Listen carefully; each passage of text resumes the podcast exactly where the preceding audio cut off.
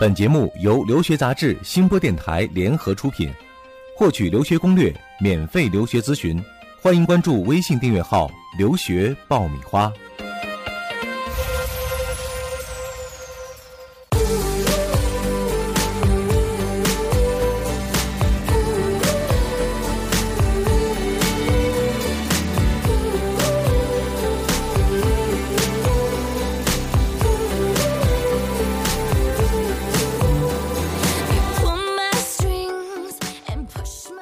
留学爆米花，欢迎大家收听，我是长天，我是文老师，又是我们新的一期了。文老师，我们到现在为止啊，已经录了二十八期节目了哈。嗯那问你一个问题，呃，你猜一猜我们之前录的节目当中，哪一期节目的收听量或者关注度是最高的？ 哦，这个我还真没有统计啊，长 天你了解的比较告诉多。你一个数据哈，嗯呃我们之前的节目里，收听量最高的两期就是我们讲到的有关于去国外留学的学费问题那两期哦啊、，大所以家说关学关费注的这确可能是出国留学大家第一关注的一个点个对，啊。那今天我们就特别有心哈，嗯又准备了这样一期节目，嗯，而且文老师今天又要爆料啊，对要爆一些大料。什么料呢？就是去美国留学，哪些学校的学费最便宜？很多人会问我说，我什么时候准备留学会比较合适？其实我觉得你在上。高中的时候，啊，可能你准备出去读本科也好，读研究生也好，呃，首先一个要衡量的就是一个你的经济基础，嗯呃，以前我们的节目里面可能更多的是没有考虑到一些费用方面的问题，那么我们也会给大家今天走一个亲民路线嘛，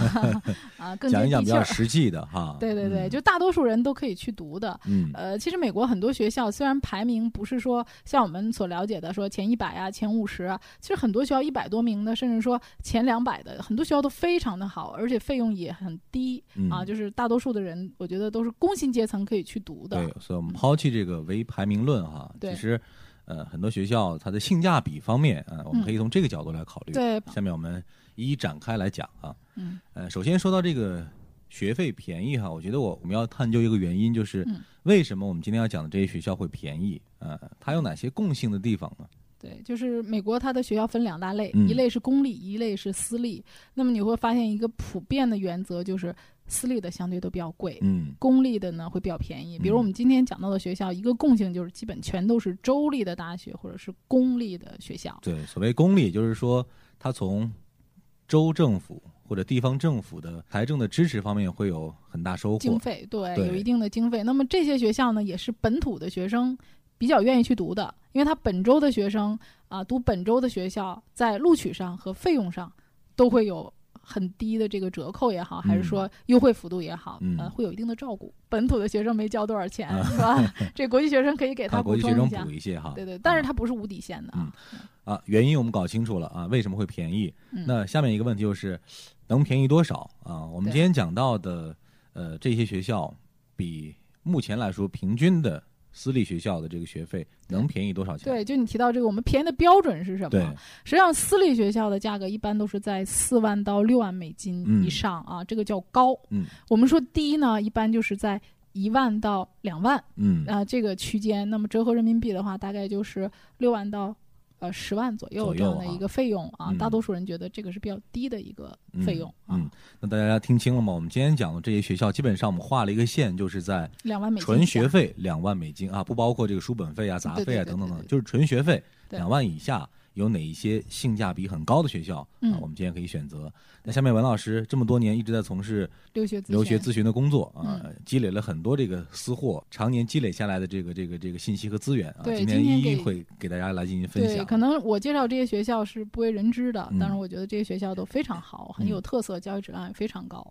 但其实你可能以前遇到过这样的情况，嗯嗯当你推荐这些学校给学生的时候，他学生和家长的反应可能会出乎你的意料，会觉得这什么学校啊，是不是不靠谱啊？有嗯没这种听说情况过吗呀，对，会不会是野鸡学校对啊？对对，有这样的情况吗？呃，会有，因为他的了解度不高，认知度不高，所以可能你刚介绍给他的时候，他不会马上接受嗯啊、他可能回去要好好的想一想啊，或者找找朋友有没有在那地方认识的朋友，呃。更多的，他可能更相信的是当地的一些朋友、嗯啊，或者是同学、呃、给他的一些介绍。嗯但是你比如说，我们大多数的这些学校都是在中部，或者是南部这些地区。那这些地区本身它在美国的消费就不是很高，不嗯但学费便宜，生活费也便宜。嗯但如果说你问一个纽约的学生，或者说你去问一个加州的学生，他在加州读书，他也不见得会知道中部或者南部，他也没去过。嗯，所以我们今天这期节目的出发点就一个，就是性价比啊，一对定要抓住这一点。我们对下面呢，文老师会给大家推荐很多靠谱的学校啊。嗯，那我们一一来说，也算是比较我认为有趣的一个州啊，就是叫犹他州，呃。犹他州很有意思，就很多人说，哎，犹他州，嗯听起来你会怎么想？嗯，是不是和一些宗教有关系？对嗯对，这个州是非常特别的一个州，就嗯你听这个名字就有宗教色彩。实际上，它确实是一个全球来讲，呃，最有宗教性质，包括在美国最大的一个宗教州。而这个州另外一个最具有代表性的就是犹他州立大学。州立大学，嗯对它的费用非常便宜，一年的学费大概也就是不到一万五千美金。嗯啊，这个学费是很便宜的。呃，为什么我觉得这个地方它有特色呢？就是首先从它的这个地形地貌上来讲呢，它是一个呃呃，整个来讲是有盆地啊，嗯然后呢还有这个盐湖城啊，所以它的户外活动非常多啊，而且学校里面的专业各方面都非常的全面啊，因为你这个整个州它有一个。宗教方面的色彩，所以这些人就安全性非常高、嗯啊，起码他不会做坏事儿。也就是说外部环境还是比较很很好靠的谱和安全的对啊。对对对嗯对对。从这个区域来说它，的消学费费就好很像低都比较低。对对对，啊生活费也比较低，嗯呃，嗯而且这个人的素养啊，这些我都觉这得比较个高学校排名大概是在多少？啊，它的排名大概是在两百名左右两。百名左右。对对啊，这个学校的教学质量很好，而且它整个的自然环境也非常好嗯，它的气候很不错，气候基本上最冷的气候在零下呃五度到七度，也就是说嗯其实比北京暖和。嗯，然后夏天的温度基本上在平均温度在零上二十三度到二十七度，哎，很舒适嗯应的该一个说很温度容易。去适应。啊对对对，嗯别人觉得哎，这个地方是不是呃很炎热呀？一听那个名字中部啊，就嗯实际上它的自然气候，我觉得很适合人去居住的。嗯对，嗯而且它的人口大约在二百呃二百二十万左右，嗯它百分之八十人都居住居住在盐湖城。像犹他州立，它距离盐湖城的话，大概也就是一个半小时的车程。嗯啊，所以这个整个的离大城市的环境还是比较近的。嗯呃将来找工作呀什么，这还也是比较挺方便的。啊对。嗯，这是文老师的第一个推荐啊对，犹他州立大学。对，嗯嗯，除了这个犹他州以外呢，我们还知道最大的两个州立系统，一个是加州州立系统，还有嗯纽约州州立系统。嗯那，当然，说到学费便宜，就不能不提他们两个学校了。对，那么加州州立系统呢，它的学费相对来讲也会比较便宜。像加州州立系统的呃学校呢，哦，在这里要提出来，一个是加州大学系统，还有一个是加州州立系统。嗯啊，这是两个系统，很多人容易搞混。我们知道的 UCLA 啊、UC Berkeley 啊，这是加州大学系统。那么从排名上来讲，加州大学系统都比较靠前。嗯那么加州州立系统呢，相对排名要靠后，它嗯的学校基本上没有排名前一百的、嗯啊，但是它的费用基本上都是在呃两万美金以下，一万七千美金左嗯右。那位置呢？位置怎么样？位置都很好的啊，嗯北岭啊，啊，还有这个呃，基本上我们知道的这些洛杉矶呀、这些地方，东湾呐、这些嗯热点的地方都有都有哈。对嗯，啊、那么加州大学系统学费就很贵了，嗯至少要三万多美金，所以他们两个是两个层次的。嗯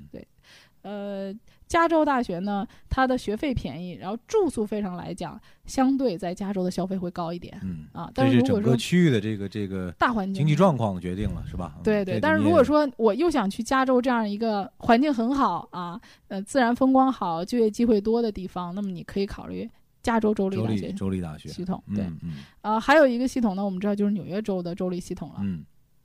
那纽约州这块儿呢，呃，纽约州立它的学校，嗯呃，我认为是在纽约这样的地方性价比非常高的。嗯比如说，在纽约这么费用高的地方，最出名的是 Stony Brook 石溪，它是在长岛富人区。嗯，但是它的学费才一万多美金，哦，非常非常便宜的啊。呃，其他的像阿尔巴尼啊这些也不到两万美金，嗯所以整个纽约州州立系统的学校都非常的便宜。嗯，那这些学校在专业设置方面，可能是不是有一些就比较的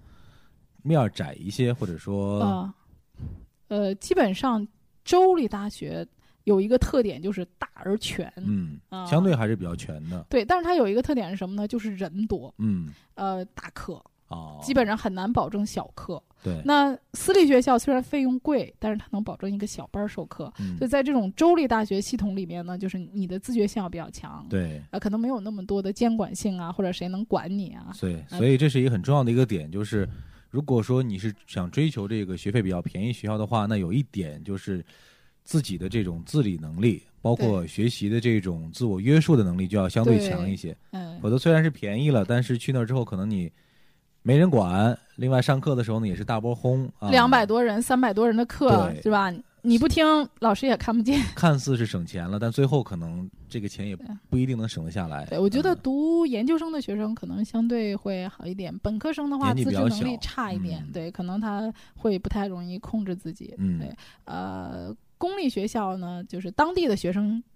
也会多一些。私立学校呢，你会发现一些国际国际学生学生啊多，一这样些也会多一些。嗯对，而且阶级不一样。比如说，你去私立学校，在美国基本上都是中产阶级、嗯啊，因为他们的学费其实没有比你差多少。比如说，你交三万多，他们可能也就比你便宜个两三千、四五对千美金对。所以，他们能上得起这样学校的人，基本上在当地也都是中产阶级。嗯那么你看这个州立系统的呢，基本上都是当地的老百姓啊，嗯很多人是考上了外州特别好的学校，想想还是在本也州不读一，定要去啊，也不要去。为什么行他们会考虑一个性价比？我能在家住，我的费用又便宜，那我干嘛然后不在家学这习儿就呢？学习的这个学校状况又差不太多，是吧？对对对，嗯他们来讲，大学其实没有太大的差别，而且找工作也没有这种像对像中国这种排名论。对，而且大城市的资源这么集中，可能相对来说，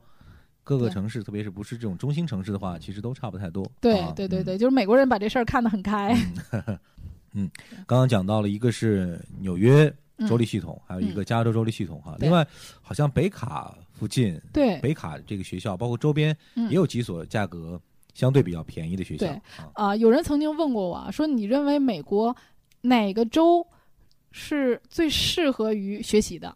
或者说最适合居住的嗯啊、如果是从我个人角度来讲，会推荐你北卡嗯这个地方，可能很多人也不了解嗯，啊、我们就从房子先来说吧，就是很多人会讲啊，现在的房产税说啊，你看美国人家买房子终身拥有、嗯是吧？咱们中国房子七十年产权，嗯，所以你看，中国怎么不学美国呀？我觉得这个想法其实是有一定的误偏差的误哎，嗯对对，就是呃误解在里面。因为美国它有一个房产税，嗯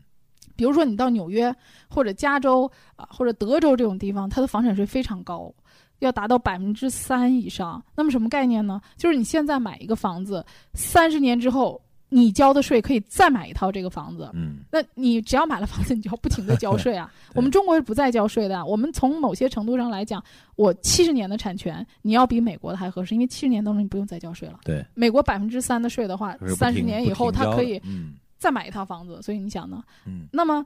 北卡这个地方，它的税非常便很低宜哈，房产税它嗯大概也就能够在、呃其他那些地方比它便宜三分之一至少，也嗯就是说大概一点儿几。嗯啊，所以这个就很合适了。比如你买一套房子，我把它租出去，啊，那你还是有收益的呀，你嗯的税很低。而且这个地方呢，本身的环境也很好，它的教学质量也很高，包括这个北卡州，比如说它的学校杜克大学、嗯啊，然后北卡教堂山、北卡州立，就是它这个教育资源也比较嗯集这中。三个学校好像离得很近，很好像是一近个三对角形是吧？对对对，嗯基本上都在夏洛特这个周边这个地方，嗯啊，所以我觉得它的高中还有大学的质量都很高。嗯嗯，而且在这儿居住的人啊，很多也都是呃素质各方面都比较不错的，嗯对，因为它整体的这个州的文化水平就比较高，嗯所以我觉得从生活角度和教育角度来讲，这个州都是一个非常理想的嗯州。比如说未来你想选择一个定居的城市嗯的话啊，另外。呃，竞争的压力没有那么大，那对么其实北卡是可以作为一个选择对的对对象。对，而且啊北卡州有很多大的公司，比如嗯 IBM 啊、啊。那个德尔塔呀，就是我们那个呃一个航空公司啊，嗯就很多大的这些美国知名的企业在这儿也都设有分部。嗯嗯，而且像北卡州立的这个大学，它学费也比较便宜，一年的话才呃一万五千多美金，嗯，北也卡是的这排名大概是在现在一百名左右，一百名左右啊在啊在那其实这个个性价比就算是蛮高的。对对，它嗯排名还是不错。就记得上次那个家长在嗯，北卡州立和爱荷华之间一直徘在徊选，择哈。对他最后觉得、嗯哎呀没有去北卡州立 还挺遗憾，就是确对实他这个理工科方面，因为他是学计算机的嘛，嗯，嗯理工科方面还是挺有有特优长势的有优势的，嗯排名不错的。呃，而且它这个地方有一个著名的这个研究的三角园区，所以它的一些研究实力也比较强。如果做理工科的啊，这地方还是很好的一个科技环境的，嗯居住环境也不错，创业条件也很好。嗯对，因为它周注册公司什么的费用都很低，嗯，税也很低。主要是成生活成本低，对，生活啊成本非常低，嗯所以我觉得这个地方是一个呃很适合，比如说你去读高中啊，读完高中之后读本科，然后读大学就业，嗯，整个一条龙，我觉得都很好，而且嗯这个环境上也不像大城市那么喧闹。刚刚我们是介绍了有四所了哈，嗯文老师手里还有没有觉得可推荐的？对，还有一个中部的地方，这个可能大家听得多一点儿，就嗯堪萨斯州立。啊，堪萨斯啊，这个可能大家听得多一点儿啊。嗯这堪萨斯州立，这个堪萨斯州呢，呃，它的在这个位置很有意思，它叫曼哈顿市，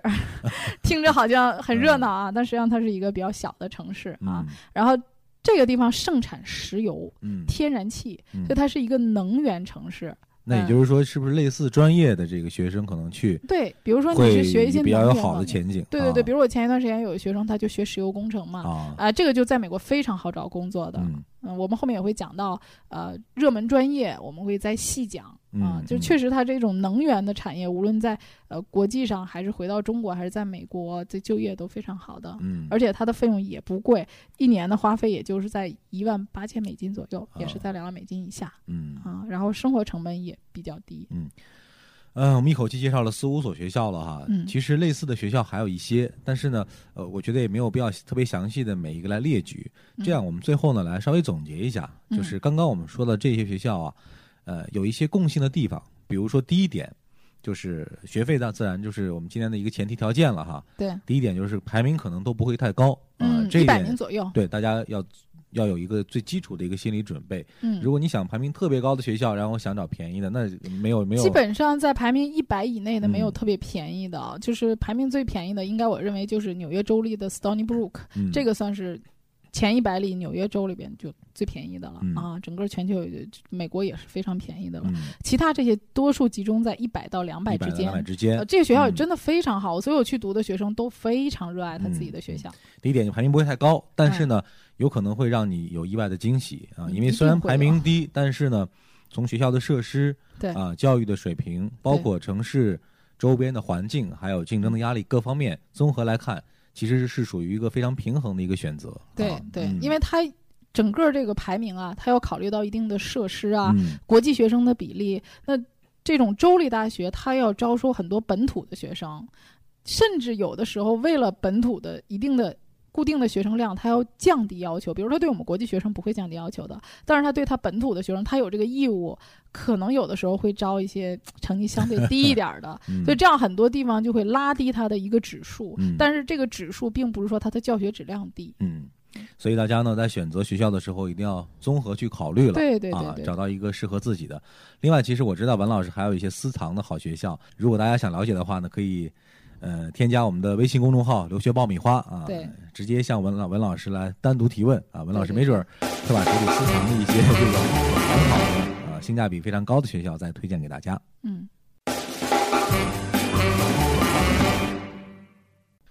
留学爆米花，我们的节目继续啊，又到了文老师答疑的环节了。今天提问的呢是我们的一位老朋友啊，他的网名叫 White，他的问题呢、也是来自于我们的微信公众号“留学爆米花”上。他之前啊提过高中的问题吧？对，也啊文老师有印象哈。嗯他这次问的问题是说，文老师，请问 B、C 省的省考难度大概是什么样的？另外，嗯如果是申请维多利亚六三学区的学校啊，嗯有没有什么特别的要求？哦，BC 省的特点就是说，它省考主要是有呃两个考试，一个是数学，嗯就是 Math 十二，还有 English 十二。也就是考数学呢，这个对中国多数的学生来讲不难啊，嗯都可以考很高分，八十分以上，我觉得大家完全有这个能力。嗯那么最难的就是英语十二，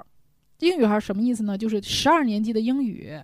这个课程连本土母语是英语的小孩儿都不见得能考好。啊，如果你能够考到八十分的话，哇，那你的英文真超级超级好。咱们稍微对应一下，比如说对应到国内的英语的水平层级的话，大概是什么层级？啊专？我业几级到？哎呀，这个不太好说。我觉嗯得能考八十分的托福，肯定都是在一百多分的学生了啊啊，这个因为它的内容非常难，就在于它有一包括一本莎士比亚文学，哦，然后还有一本小说，还有诗歌，呃，还有 IC 嗯， 啊，对，因为这个莎士比亚文学，中国学生真的是很难学好的对。就像我们中国讲孔子、孟子啊，四书五经，这个需要一个文化积恐淀怕，是一个文化熏呃文化熏陶的一个一个问题了啊，对对不是一时半会儿能补上的。对对，，六十，分及格。嗯，呃，我觉得，得中国学生在呃英语方面能够考到六十分以上，我我觉得这个努力努力一下应该嗯还有 OK 可的能啊哈，，所是可以以文老师的回答你这个难度还是蛮大的。 嗯嗯，另外就是六三学区的学校申请，嗯，嗯，呃，有没维有多特利别亚要求？对维多利亚六十三学区，呃，三里这个学校啊，就是这个学区教育质量很不错，呃，旗旗下有三所学校，呃，基本上在 B、C 省可以说是首屈一指的，嗯，呃，那么曾经在整个的省考当中都全省第一、第二的。那么它每年能够招收国际学生名额比较少，因为嗯本地的学生本来他学校就少，本地的学生招收的又多，所以他每年接收国际学生的数额非常的少。那么如果说你想申请这个学校的话呢，一定要早早的去排队嗯啊、他会要求学生提供啊、就比别的公立学校它东西要多一点，他会提供个人陈述啊，还有一封推荐信啊、当然，其他的资料跟别的学校没有太大差别啊、同时，他也会希望学生尽可能的呃提供你的英语水平的证明，比如说，如果你能考一个英语考试、托福啊，这些可能会增加你的一个录取几率嗯啊、另外一个要早早的去递交申请。嗯嗯，所以就是早动手啊。嗯对。好的，以上就是文老师的回复啊。如果大家还有其他方面的问题呢，可以关注我们的微信订阅号“留学爆米花”啊，在上面可以向文老师继续的来呃进行这个提问啊，文老师也会第一时间及时的来进行解答。那啊我们今天的节目就马上告一段落了，我们也预告一下，在下周二呢，我们会录一期什么样的内容呢？下周二我们会给大家提供一期比较轻松的内容啊，我们叫打包行李啊。现在很多拿到 offer 的学生开始对准备了，我买们机的票、打包，对，去异国他乡，我到底带什么东西？带多少东西？嗯会不会超重？然后哪对些是必须的，哪些是没用的啊？对对对，你的行李永远不够我觉得装。对于选择恐惧症的人来说，这其实是一个很大的问题， 对对对对，要做取舍啊啊！对所以下一期文老师会给大家一些很好的建议啊，哪些东西是我们出国留学必备的啊？下期节目我们继续给大家来讲解。这一再期见就这样了，再见。 Why are you singing that love song?